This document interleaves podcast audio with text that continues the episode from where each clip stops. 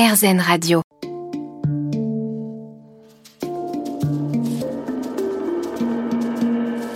Les rencontres de Julie Obispo. Merci d'être avec nous, avec Elise Moon aujourd'hui. Merci. Donc, tu parlais de Dieudonné. Vous avez vraiment percé, euh, notamment avec deux spectacles. Donc, le premier en 1991, le second en 1996.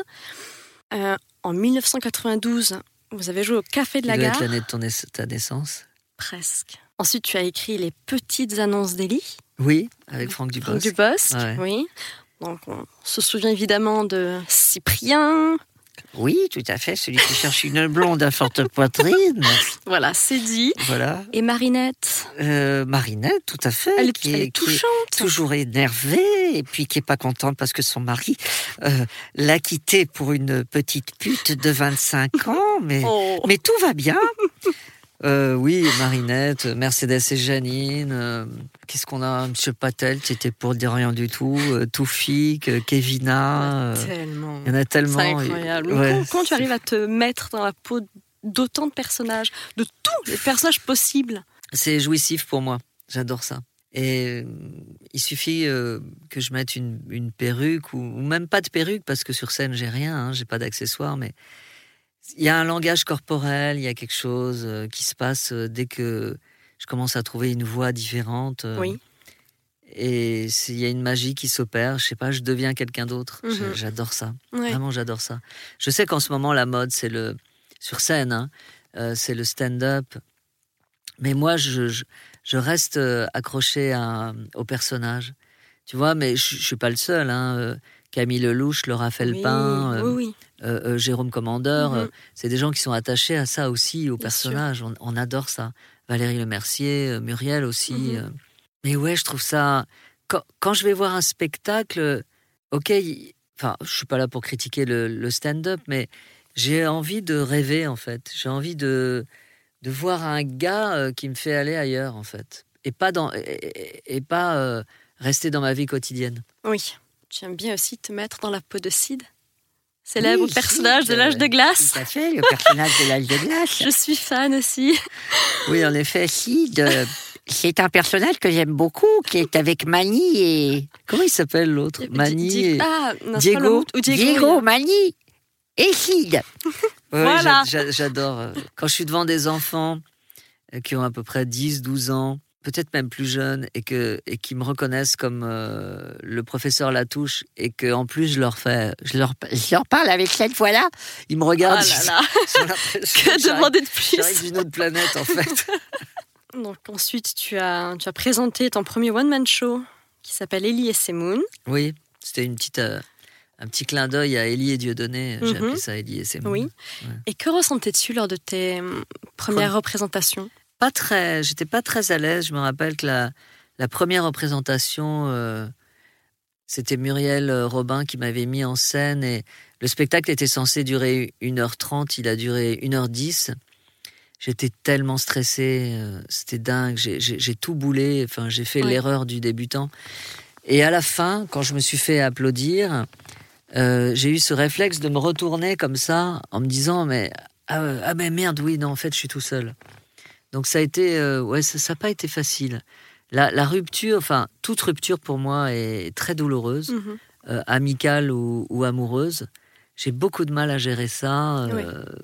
C'est peut-être on va chercher ça dans mon enfance, mais j'ai beaucoup de mal à gérer ça. À tout de suite pour la fin de cet entretien avec Ellie Semoun dans les rencontres de Julie.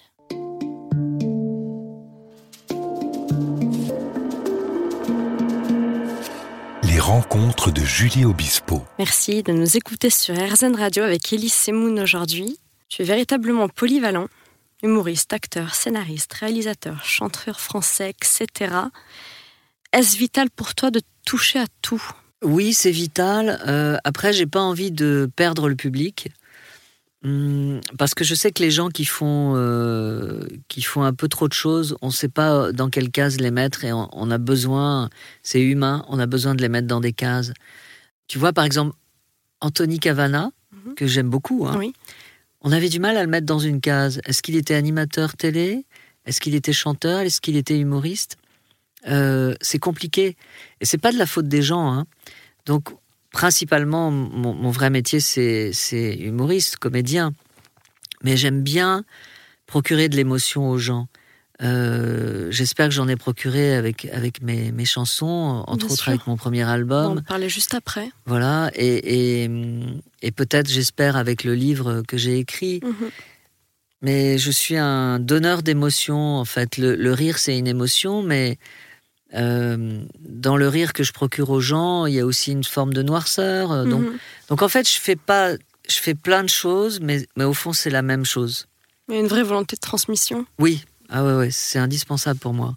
Je peux rien garder pour moi, j'ai besoin de partager en fait. Et est-ce que tu penses qu'il ne faut pas rester sur une voie toute tracée, même si c'est dangereux? Euh, Je crois que c'est dangereux de rester sur une voie toute tracée, justement. Mhm. Je pense que, tu vois, les, les comédiens qui, qui n'ont pas la chance ou le talent de, de pouvoir écrire, bah, ils sont dépendants de, du désir d'un réalisateur ou d'un metteur en scène. C'est compliqué quand même. Mhm. Moi, je trouve que maintenant, il faut savoir faire plusieurs choses. Ouais. Je sais pas tout faire, je sais pas bricoler, par exemple. Et quelle importance rêvait la musique dans ta vie Donc, tu as sorti ah. trois albums. Ouais. En 2003, Chansons. En 2007, Sur le fil. Et en 2018, Des paroles en l'air. Mhm.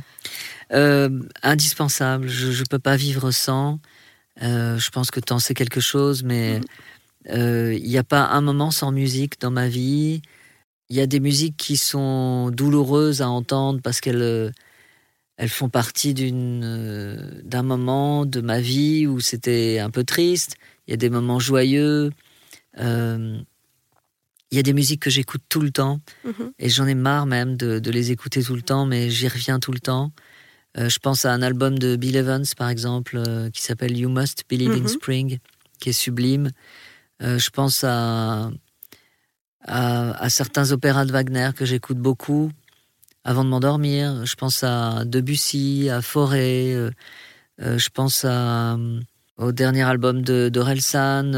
c'est riche, tout ça. Ouais, c'est très riche. mais tout ce qui me procure de l'émotion mhm. m'intéresse. En fait, je pense que je, je cultive une grande curiosité. Tu te sens vivant quand tu ressens euh, les choses? Quand, Enfin, en tout cas, quand je, quand je n'aime pas, je me sens pas vivant. Quand j'aime, euh, quand j'écris, euh, la création me rend vivant. Et c'est pour ça que ne pas créer, si je passe une journée sans création, je suis malheureux. Si j'ai pas écrit quelque chose, je suis vraiment, je me sens vide, complètement vide. Oui, c'est un exutoire? oui, c'est un exutoire et c'est un remplissoir aussi. Et les thèmes que tu abordes principalement dans ces albums, c'est l'amour. Bah ouais, malheureusement, c'est toujours la même chose.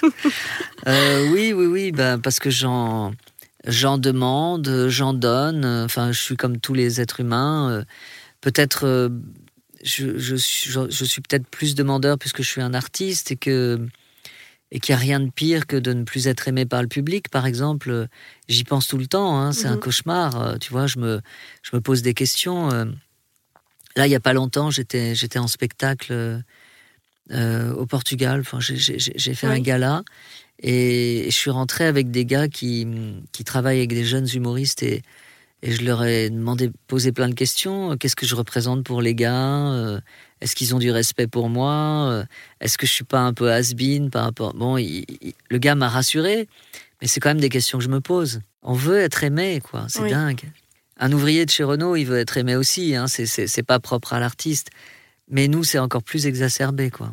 Merci beaucoup, Ellie. Merci, Julie. D'avoir été avec nous aujourd'hui. C'était incroyable à tous les niveaux. Merci, ah, merci, merci. Et on se retrouve avec un petit extra sur le site erzen.fr. À la semaine prochaine.